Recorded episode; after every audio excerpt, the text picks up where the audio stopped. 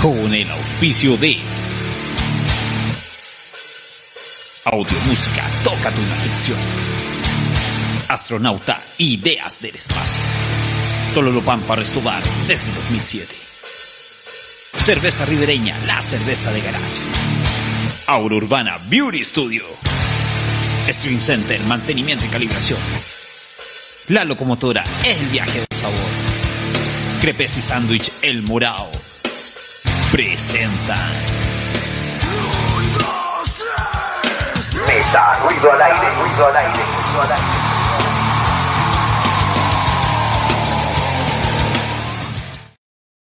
Continuamos.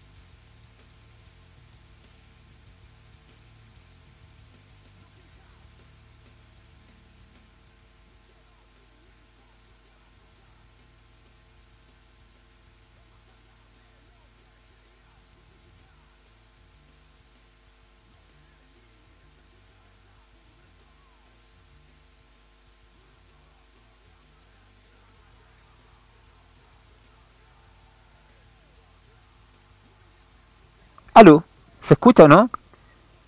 Ahí se escucha. Todo de nuevo, todo de nuevo.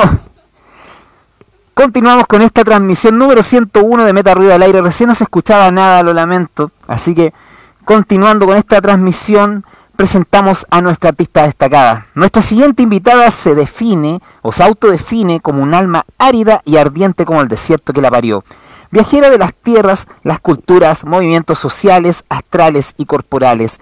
Durante el año 2012 decide dedicarse profesionalmente a la danza, lo que la lleva a iniciar durante el año 2015 estudios formales bajo el mismo arte. Durante el año 2019 comienza un camino en el intercambio bajo la eh, Bene- Bene- Benemérita Universidad Autónoma de Puebla en México y ya a inicios del año 2021 logra titularse como intérprete en danza. Y hoy se presenta en vivo y en directo desde nuestro estudio. Dejo con ustedes a la talentosa Valentina Arenas Ponce. Démosles un fuerte aplauso, por favor.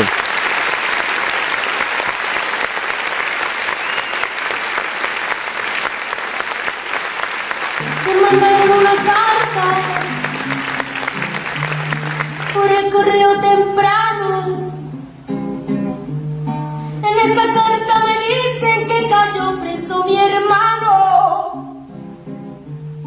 Y se lastima con grillo por la calle, lo arrastraron, sí. La carta dice el motivo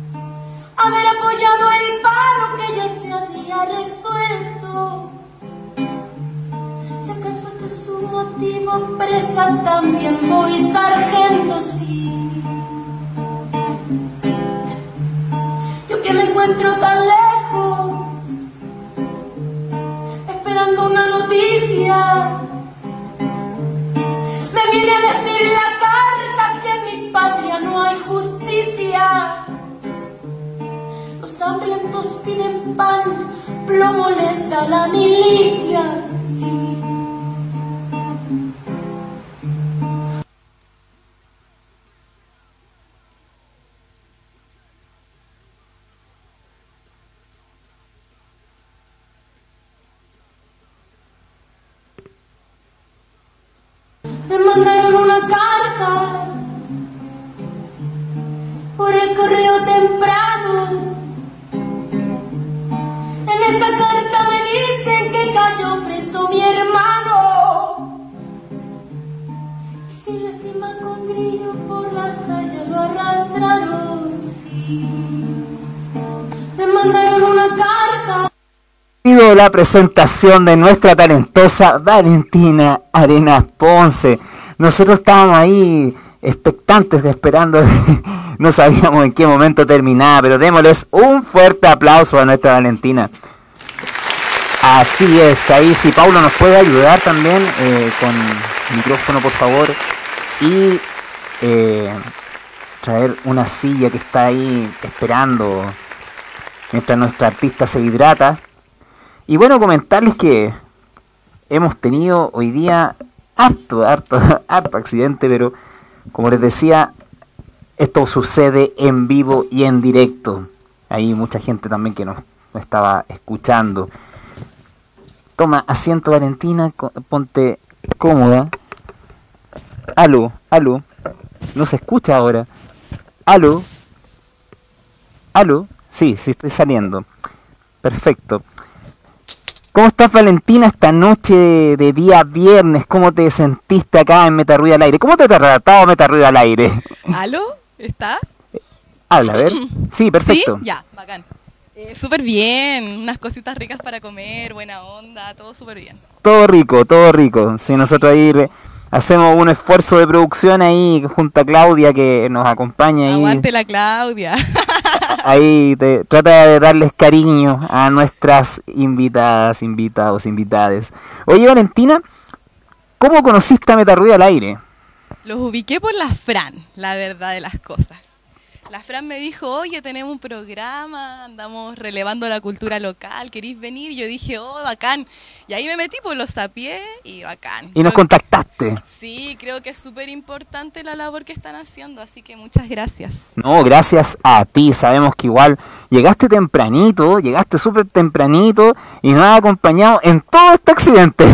La disciplina. La disciplina muy bien, eso habla muy bien del artista, de verdad que sí, de verdad que sí. En la presentación comentamos que iniciaste eh, esta carrera durante el año 2012, cuando decidiste profesionalizarte. ¿Cuál fue el impulso que te llevó a, eh, incursionar en materias de danza y espectáculo? Mira, fue un hito en verdad que ocurrió el 2012. No, no inicié como continuamente mi carrera el 2012, sino que hubo una escuela que actualmente sigue funcionando con mucho esfuerzo, que se llama Esarte, de seguro muchas personas aquí la conocen. Y estuve, fui parte como del primer, la primera generación, digamos, de Sarte, que fue el 2012, y esa escuela cerró el mismo año. Duró un año nomás, cerró por falta de financiamiento, la MUNI ahí guateando. Entonces se cerró y yo me quedé sin nada, pero el- es- esa sensación de querer dedicarme a eso permaneció en mí. Entonces ahí yo cuando salí de cuarto medio con muchos miedos igual y todo, dije ya no, yo quiero hacer esto. Y no había ninguna oportunidad en ese mo- momento en materia de danza aparte de desarte, ¿cierto? O sea, sí había, pero academias de ballet que no, no eran como de mi interés realmente, ¿cachai? Como... Lo que tú necesitabas. Sí, o sea, para mí la visión que tenía esta arte, las profesoras y los profesores que tuve ahí, era como realmente el camino que yo quería continuar. po. Entonces, y eso en Copiapó solo se encuentra ahí, en verdad. Entiendo, entiendo perfecto. Oye, eh, ¿qué tal ha sido tu experiencia en el arte callejero y manifestaciones culturales? Bacán, necesaria. En una sola palabra, bacán. Bacán, necesaria, eh, extrema igual. He vivido momentos extremos, álgidos en la calle, pero siempre muy gratificante y muy como desde la convicción que es el lugar donde quiero poner mi cuerpo en primer, primera instancia, como desde el arte, ¿cachai? Entiendo, entiendo perfecto.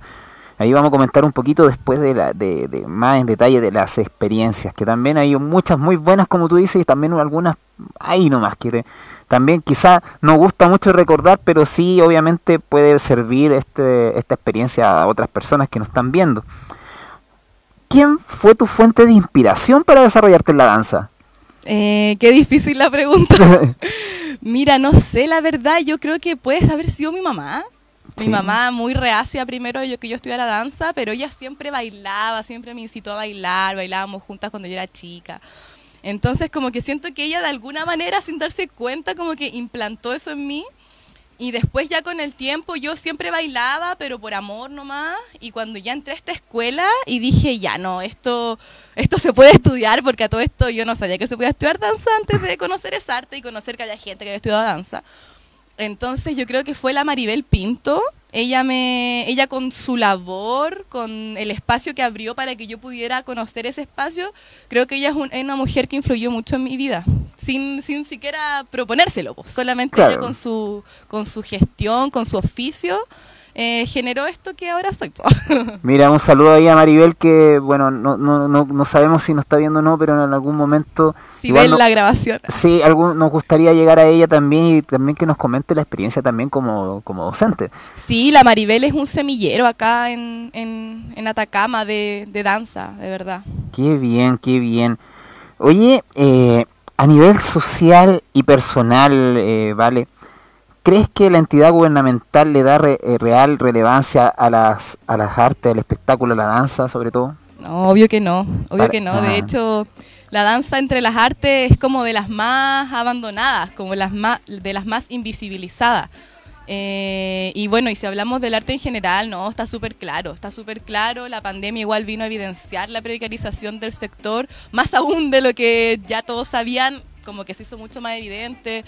Esta noticia que hubo hace poco de que habían dado tantos millones a, un centro cultural en un barrio, en una comuna con mucho dinero, entonces se ve como para el gobierno en verdad el arte es un, un elemento decorativo y solamente financian los proyectos que van en una línea de adormecer y entretener y las demás personas que vivimos de la autogestión, que queremos hacer arte con otro contenido, quedamos completamente fuera de eso y somos la mayoría de los artistas en Chile estamos en esa, pues entonces súper precarizado el sector artístico. El artista cumple una labor fundamental y sobre todo en tiempos de pandemia, Sí.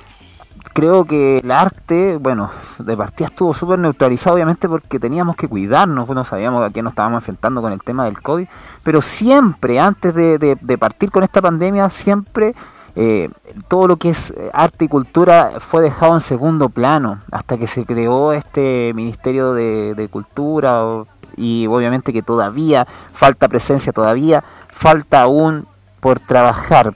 Y a nivel local, eh, ¿vale? ¿Consideras que la autoridad regional le da real importancia a la danza y al espectáculo? No, no, mira, yo creo que hay mucha gente haciendo arte en Atacama, que las amo, a toda esa gente la- las amo, eh, pero es un esfuerzo súper colectivo, eh, pero de la gente, pues, ¿cachai? Son esfuerzos colectivos de las personas. Yo veo que la municipalidad de pronto hace algunas cosas, pero voy a aprovechar este espacio para denunciar una situación que nos tiene súper indignada a mí y a un montón de colegas que en mayo eh, la municipalidad de Copiapó se adjudicó un fondo para el fomento de las artes y todo esto, vitrina cultural se llamaba, y muchas personas hicimos eh, trabajos en audiovisual de nuestro arte, ¿cachai?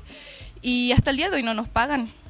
La semana, o sea, han pasado meses, meses en que nosotros invertimos en vestuario, en movilización, en comida, en todo lo que hay que hacer para hacer una producción audiovisual, en artes, ¿cachai? Porque nos iban a pagar y todavía no nos pagan, entonces después de nosotros presionar mucho con esa situación, se empezaron la semana pasada a agilizar por ahí, pasaron algunos cheques, ¿cachai? Como que ya, lo logramos, pero fue porque nosotros estábamos Metiendo ahí. la presión. Sí, junto a un concejal que por suerte Juan Pablo también trabajó en ese proyecto, entonces él por ahí también encauzó un poco la causa, pero si no hubiese estado él, quizás menos nos hubiesen escuchado. Claro.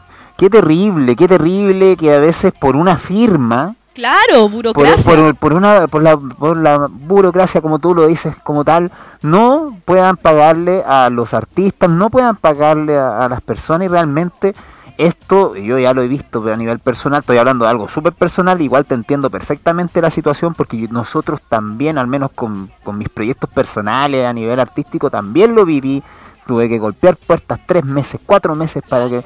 Qué terrible. Y bajo esto mismo que tú estás denunciando, que este, digamos lo que es un medio digital libre, Eso.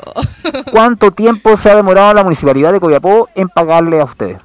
Esto fue en mayo, entonces ponte ya, mayo, enero, enero, febrero, marzo, abril, mayo. Ya, ponele en junio. Se, se, se entiende, junio. Claro. Junio, julio, agosto.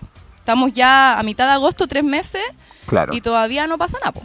No, qué terrible, qué terrible. Ojalá que la municipalidad de Copiapó a, a los contactos que también me conocen. Ojalá que por favor tomen este caso, que por favor ayuden a agilizar este trámite. Sabemos que todo queda en firma, que pasa por el Claro. departamento jurídico, que pasa de departamento en departamento y se da vueltas y se da vueltas. Esperemos por favor que esto se re- solucione porque hay gente que lo necesita. En verdad, el, el asunto se está solucionando, pero el llamado, en verdad, y la exigencia es que no vuelva a ocurrir. Pues, si un mínimo de respeto, somos trabajadoras, trabajadores como cualquier otra persona, entonces no pueden tratarnos así. Pues. Exacto, respeto.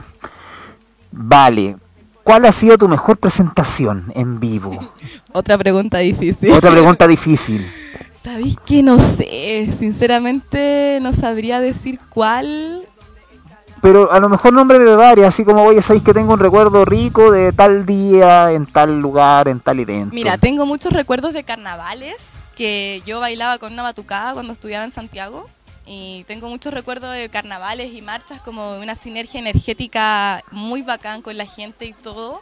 Pero si hablamos así ya como desde lo más convencional, de lo escénico, podría ser el año 2018 que tuve que hacer un solo cuando estaba estudiando en la U. Y tuve que presentar, tuve que dar mi examen, tuve que presentar mi solo. Y esa fue como, yo creo que la primera y una de las pocas veces que yo he terminado de bailar y he dicho así como, wow, me siento bacán. Me siento súper conforme con lo que hice, como que, no sé, eh, yo soy súper autocrítica, entonces de pronto no es tan fácil como decir, oh, lo hice súper bien, ¿cachai? Como que siempre uno dice algo como, no, pude haber hecho, ¿cachai? Bueno, Siempre uno espera más de uno. Claro, de uno. igual está bien porque uno como que tiene la capacidad de ir aprendiendo de, de los momentos en los que uno hace su, su cosa, Su casa, su- su marihuana. Pero no, pero esa vez yo dije así como ya, como que dejé de ser tan dura conmigo y dije, no, ya hice lo que, todo lo que tenía para dar lo di, así que- Lo di todo. Lo di todo. Oye, qué, qué, qué sensación más grata, qué sensación más rica. Sí, pero eso me lo da más la calle que el escenario, la verdad. Súper bien, súper bien, vale. Oye, estábamos hablando de experiencias buenas, experiencias malas al principio, ¿cierto? Sin, obviamente, contar con la experiencia con el municipio de Copiapó, pero alguna mala experiencia que quieras compartir respecto a alguna presentación o algún evento, eh, algo desagradable, eh, en la calle, eh, manifestaciones culturales, en... Cuéntanos. ¿Qué- Mira, la represión de la yuta obviamente siempre es una mala experiencia, pero, o sea, como desde lo visceral, como desde la rabia, ¿cachai? Que que esas cosas sucedan. Pero aún así, es- esas situaciones siempre han sido como de mucha fuerza, así, mucho nehuen con la gente con la que está y así. Entonces, claro, no podría decir como que es una mala experiencia. Obviamente, no, filo. no voy a decir esas cosas. Pero eh, quizás a veces me pasa que antes de tener que bailar, como que digo, ¿por qué hago esto? ¿Por qué me gusta hacer esto? ¿Por qué me gusta exponerme? ¿Por qué me gusta ponerme nerviosa? Y como que a veces como que me voy en unos rollos así, después digo, ya basta. Pero eso quizás puede ser como una mala experiencia como de mi propia mente, ¿cachai? Había un meme antes que eh, salía mirándose al espejo y decía, ¿por qué eres así? Ese. ¿Por qué Ese eres así, vale? ¿Por Ese qué eres así? me lo imaginé, me lo imaginé. Y de- también a veces uno se lo cuestiona y dice, oye, ¿por qué? ¿Por qué estoy haciendo esto? ¿Por qué me metí en esto? Y al final, Claro. y al final siempre encontré una respuesta, ¿eh? Exacto. Siempre encontré una respuesta y vuelves a levantarte y vuelves a hacerlo. Oye, eh, ¿cómo ha sido tu desempeño artístico en tiempos de pandemia? muy creativo. Eh, ha sido bacán porque abrió nuevas posibilidades, ¿cachai? Eh, también me hizo conectar con gente que, bueno, yo creo que le pasó a todo el mundo esto, como que uno con- conectó con gente que no estaba físicamente en el mismo lugar, de pronto otros países, entonces como que fue súper fructífero, pero ya es mucho ya, como que ya basta. Y empecé a hacer clases virtuales igual, como que ahí encontré también un lugar, fue, fue bacán. Eh, fue introspectivo igual, pero ya que ya se acabe rápido. Ya queremos volver a, a las cosas con la gente en la calle, a, a las, no sé, teatro, ¿cachai? Como, ya Oye, que se echa eso. de menos ir a ver una obra, qué sé yo, no sé. Oh, se cortó tu... No, no, no me lo puedo cerrar, pero no importa. Ah, ya, Estoy son detalles, son detalles, son detalles. Oye, pero ¿sientes que ha habido, entre comillas, una, una normalidad? ¿Han bajado los casos ahora en el tema de COVID? ¿Sientes que ha habido una pseudo normalidad? No, porque todavía, o sea, como que bacán, porque ahora se pueden hacer más cosas, pero todo es como ambiguo. Yo siento, mi sensación personal es que todo es ambiguo, ¿cachai? Entonces como que como que tú sentís que va y sabes que en cualquier momento te, Te lo van a cortar. Sí, entonces a es raro. Y además que como en, en mi sector específicamente todavía no está tan normalizado todo, ¿cachai? De pronto en Santiago he visto que ya han- se han presentado algunas obras, ¿cachai? Que bacán, pero aquí todavía no pasa nada. No, todavía no pasa nada. cultural, ¿qué Están pasa? volviendo los, los conciertos en vivo. Claro, po. Sabemos que ahí se están moviendo, entre comillas, pero como tú dices, no sabemos de repente cuándo, ¡pum!, de nuevo nos bajan y qué, qué pasó, qué Sí, sucedió. la inestabilidad. Pero ¿sabéis qué? Hablando de, de, entre comillas, normalidad, hoy día me llamaba, ayer, entre ayer y hoy día, te estoy contando algo súper personal, me estoy saliendo de la entrevista otra vez, Bacán. Ah, pero, pero eh, esta pseudo normalidad, yo, yo, yo iba manejando y veía que carabineros de Chile, alias la Yuta, como la quieran llamar, etcétera, etcétera, todos los comentarios abajo en Facebook, no hay problema. Denlo todo. verlo todo. Pero yo veía que ya curiosamente faltaba un mes para el 18 y veía cómo sacaban partes Oh. en todo el centro de Coviapo. Así que eh, para mí eso fue, oh, estamos volviendo a la normalidad. veía el, el- el tema de transporte ahí metido, ahí con la chaquetita amarilla y los paquitos metidos ahí sacando partes por montón. Así que espero que el aguinaldo lo disfruten. Oye, eh, eh, bueno, recién comentabas tu experiencia en, temas pedagógicos. Comenta eh, qué se siente para ti esto de poder eh, eh, enseñar eh, y qué tan importante para ti es la educación artística en nuestras niñas y niños adolescentes. Bueno, a nivel personal, para mí la, la pedagogía es muchísimo. No solo como a nivel laboral, sino que también como, como que me completa, me siento realizada al sentir que las experiencias que yo he podido tener o las sensaciones así físicas, psíquicas, espirituales que yo he tenido con respecto a la danza específicamente, intentar crear un espacio para que otras personas también puedan vivirlo, para mí es, es todo. Ah. Y, y bueno, y con respecto al arte, la educación, fundamental. Completamente fundamental para que ya dejen de pasar cosas como la que pasan aquí, que desaparecen mujeres, ¿cachai? Todas las violaciones a los derechos humanos que pasaron hace súper poco tiempo, que no podemos olvidar. Entonces, eh, siento que el arte lo que genera es personas sensibles, pues, personas reflexivas, personas que, que, Conscientes. claro, que pueden expresarse en diferentes medios. Entonces, de verdad es, es- es vital que eso ocurra. po.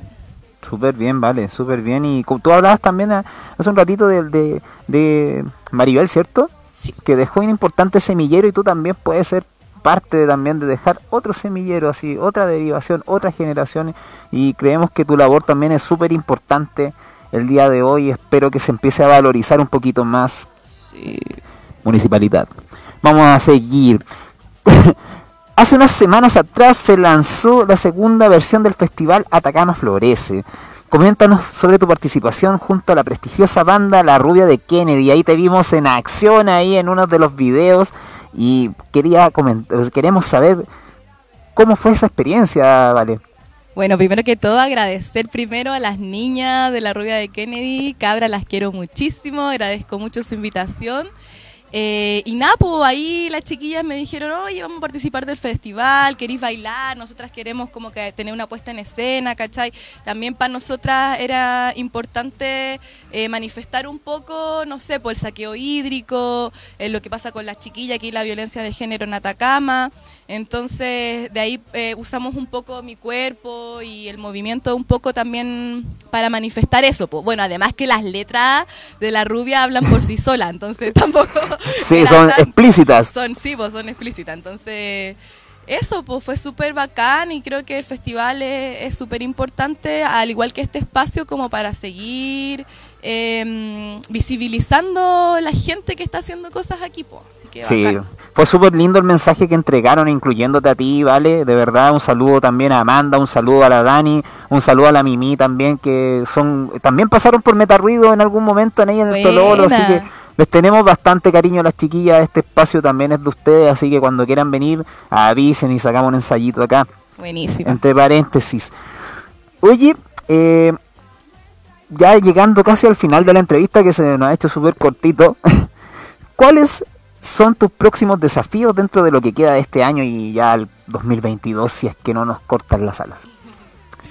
Eh, bueno, seguir resistiendo ahí con mis clases que estoy haciendo en el parque. Estoy intentando conseguir un lugar porque de pronto igual ya no estamos soleando mucho con las niñas. Estamos haciendo clases en el Caucari, danza contemporánea, hay exploraciones corporales.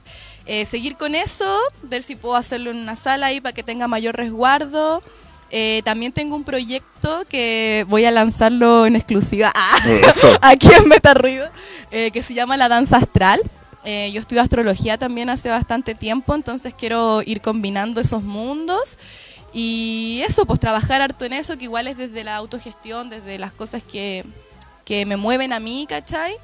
Y esto, es seguir estudiando astrología y nada, pues yo siempre como que me quedo súper abierta a lo que venga la vida. ¿Cachai? Igual hay otras cosillas ahí que no voy a revelar. Ah, Ah, pero- una alerta spoiler. ah. No, no. no, todavía no se puede. Bueno, Todavía no se puede. Pero nada, pues eso, abierta a lo que traiga la vida. De pronto hay mucha desesperanza en mi ser, pero después me acuerdo de que no, pues que la vida da. La vida da.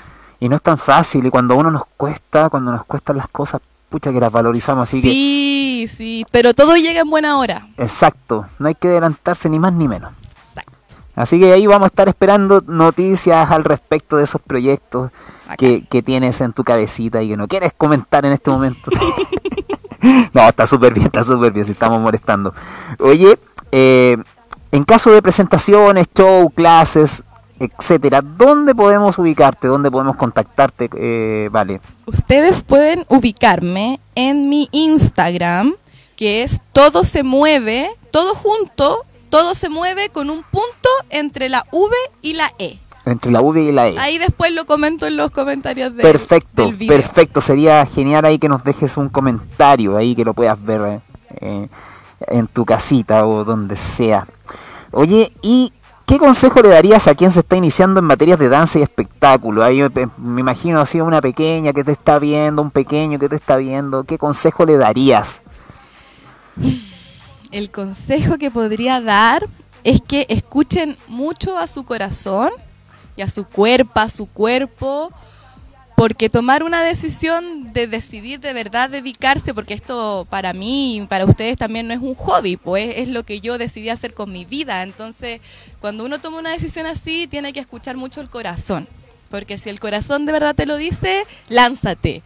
Pero si no, si realmente crees que todavía hay otros lugares que quieres explorar, otros caminos que quieres ver si quieres hacer con tu vida, hazlo. O sea, antes que todo, primero explorar, ver qué es lo que realmente dice el corazón y ahí tomar la decisión. Entonces, si alguien quiere que se siga moviendo y que escuche, escuche, escuche. adentro. Escuche su voz interior, su corazoncito. Exacto. Qué importante eso. Eh, a veces uno pierde el rumbo, a veces no sabe para dónde va la micro y de repente uno tiene un sentido en esta vida y el, el sentido tuyo es mostrar el arte a través de tu cuerpo, a través de tu cuerpo, como dices tú, bailando, expresándote y también sensibilizando también a- a- al espectador o a la espectadora que te está viendo. Así que súper bien, vale. Yo te quiero agradecer a nombre del equipo eh, por estar presente, por haber estado tempranito, por ser responsable, por llegar a la hora. No, es súper bien, eh, por tu simpatía, por, por estar acá, por querer estar acá presente. Así que te lo agradezco muchísimo a nombre del equipo. Esperamos tener noticias tuyas, esperamos que sigas haciendo clases, que es importante eh, el poder eh, eh, transmitir eh, lo, lo que tú aprendiste, replicarlo y enseñarle a otras y a otros también. Es súper importante dejar un semillero como lo hizo Maribel contigo y así. Y no parar, y no parar, no parar. De repente uno quiere, dice ya, sabéis que estoy choreado, estoy chata, no sé, pero Pasa, pasa a veces, puta, que nos llueve sobre mojado, pero puta, puta, pero de, de ahí de repente está a la, está ahí a la puerta de, de- sí, estás ahí, Una piedrita. una piedrita y, y te retrocedes. Y no, sigue adelante, fuerza compañera, Ah. fuerza en todo y mucho éxito en todo lo que venga, lo que queda 2021-2022. Palabras al cierre, vale. Muchas gracias, ¿no? De verdad, muchas gracias a ustedes por la invitación. Es como una forma de sentir que se, se retribuye o se valoriza en el fondo el oficio que uno está eh, resistiendo. Entonces, de verdad, les agradezco muchísimo. También el espacio en general está demasiado bueno. Ojalá las medidas logren hacer que este se cambie para otro lado ahí. Para que sigan eh, trayendo gente, pues, trayendo gente que tiene ganas de aportar en verdad a la región. Así que muchísimas gracias también. Y Napo, Gracias a todas las personas que están viendo. Un abrazo grande. Gracias a ti, Vale, y ahí vamos a mantener la transmisión durante todo, todo lo que dure Meta Ruido por siempre y para siempre. Así que esperamos que puedas guardada. compartirla, sí, va a quedar un recuerdo bonito. En algún momento te vas a acordar, oye, sabes que estuve en ese programa y no sé, pues, esperamos que tengas un grato recuerdo también de nosotras, Sí. nosotros y nosotras. Y con esto finalizamos a esta sección denominada Artista Destacada.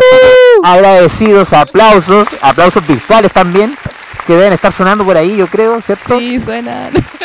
Perfecto. Y con esto finalizamos esta transmisión. ¿Quieres dar algún saludo a alguien antes de finalizar? A mi hermano Máximo, a mi hermana Lucía, a mi hermano Benjamín, mi hermana Martina y mi hermana Matilda. Tienes harto de hermanos. Sí. Qué bacán. Qué bacán que tener una familia numerosa.